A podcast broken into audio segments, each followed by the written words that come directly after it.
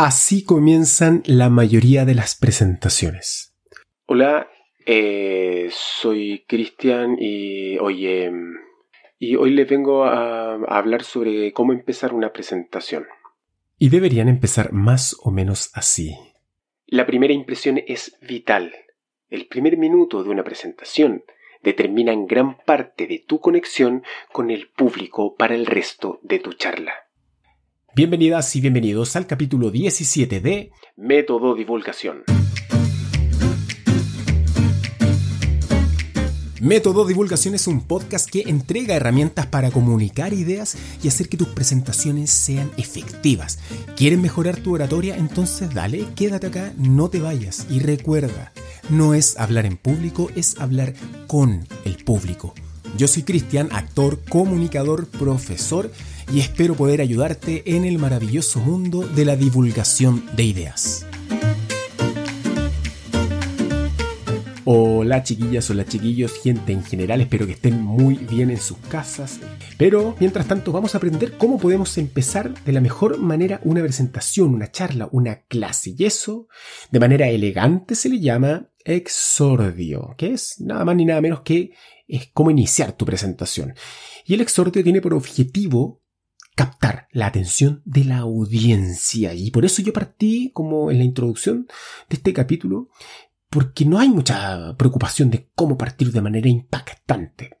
Y, eso tenemos que ir concientizándolo que es una buena manera de, de ir eh, abordando una charla. Entonces, pensar bien el exordio, o pensarlo muy bien, debería ser suficiente para tomar al público de ahí, ahí mismo, de la frutera, si tú quieres, y obligarlos a prestarte atención en el fondo, es buscar que las y los espectadores se digan en ese momento, wow, espérate, esto puede ser interesante, me puede convenir escuchar, así que le voy a poner atención.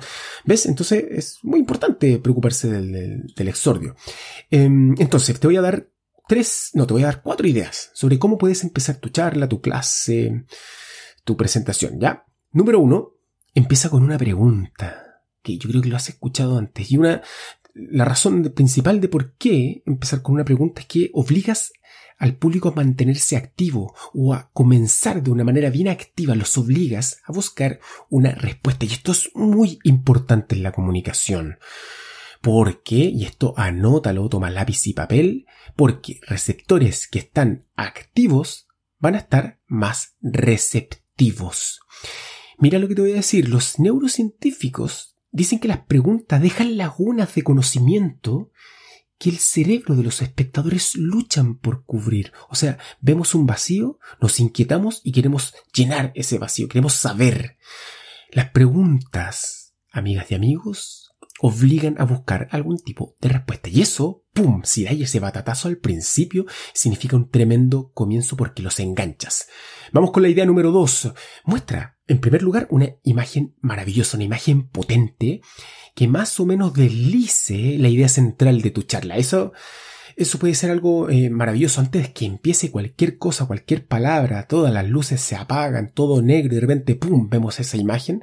O claro, si están de manera virtual, también puede puede resultar, ¿no? Eh, sin decir ninguna palabra que muestres una imagen bonita. Eh, más que bonita, una imagen potente.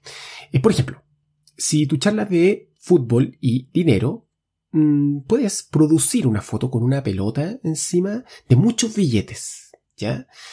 y si a esa imagen después le agregas sin decir nada la imagen de Lionel Messi, de Cristiano Ronaldo, perdón, ya lo intrigaste aún más. Yo no digo que sean corruptos, Cristiano Ronaldo o Messi, pero la cantidad de plata que ganan es como por último para eh, ver esa mezcla de imágenes del fútbol, de la, del dinero, de la cara de ellos, por último intriga, ¿ya? Entonces, tiene que ser sugerente. Entonces, quédate con estas palabras claves.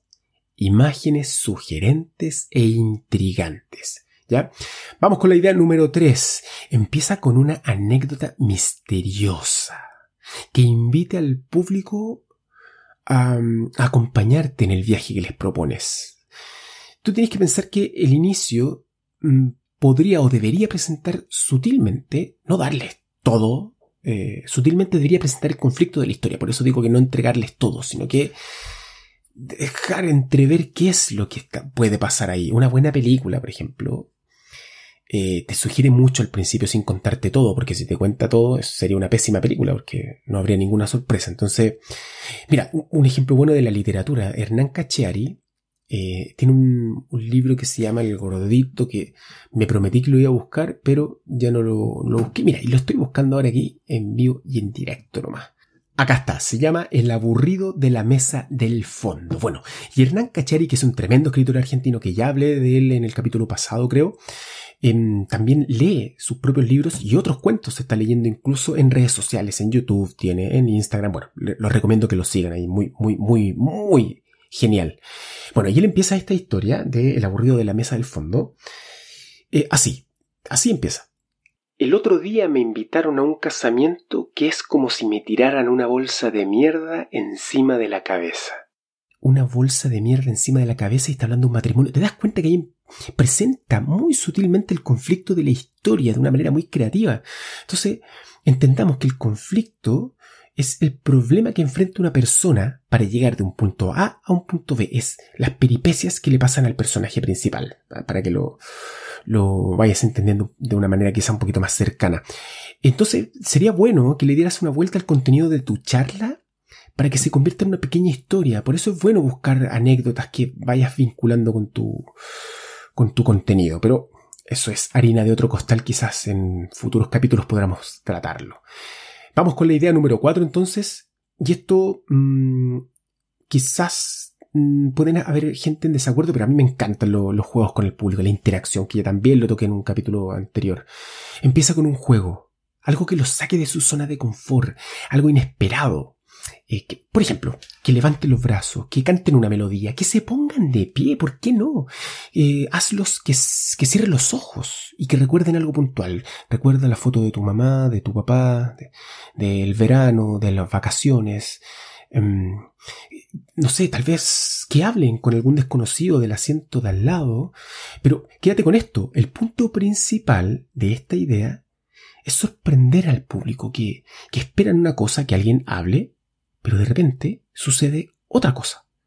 Entonces, mira, es, muy deseable que este juego o dinámica em, tenga algo que ver con la charla que vas a presentar, ojalá. Que no sea suelto como a lo mejor lo propuse en el capítulo anterior. No, en esto yo te, mm, te sugiero que al abrir esta charla sí tenga que ver el juego con algo del contenido. Entonces, un ejemplo, si vas a hablar de corrupción, de nuevo, que se pregunten eh, entre los espectadores quiénes alguna vez robaron algo y se quedaron en silencio. Que, hablen entre ellos y ellas. Les das unos minutos, un minutito, y entre ellos que hablen.